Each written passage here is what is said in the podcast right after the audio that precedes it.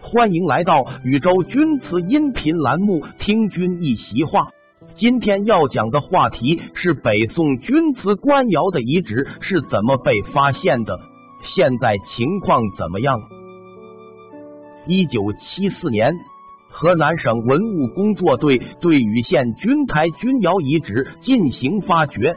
一九七六年。河南省文物局拨款在钧台钧窑遗址内建成一号窑炉保护房、七号窑炉保护房。一九九二年四月，国家文物局、河南省文物局相继批准成立宋钧官窑遗址博物馆，和禹州市钧瓷研究所一起建在宋钧台钧窑遗址保护区内。八月。禹州市拨款一百九十万元征收保护区土地四点八万平方米。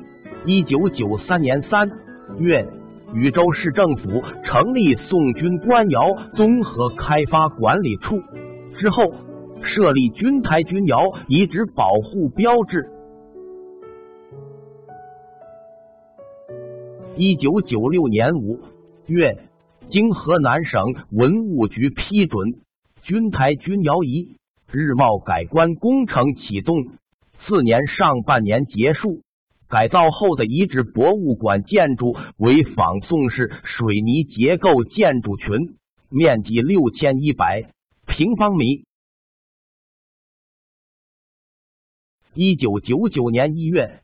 禹州市人民政府发布《宋军官窑遗址保护管理办法》，办法对保护机构资金规划奖惩予以明确，要求保护区内的村和街道办事处成立遗址保护小组，聘请业余保护员，形成遗址保护网络。办法指出，保护资金从财政预算、城市建设维护费中划出一定比例予以解决，并向上级申请专项经费。二零零零年以后，军官窑址博物馆开发保护工作加快。两千零七年九月。国家旅游局公布禹州市军官窑址博物馆为国家三 A 级旅游景区。二零零八年，军官窑址博物馆改扩建工程起。二零零零年一月，河南省委书记徐光春到博物馆视察。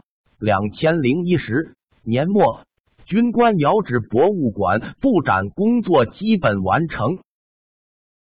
二零一一年五月一日举行式开始仪式，军官容止开发保护工作进人到一个新阶段。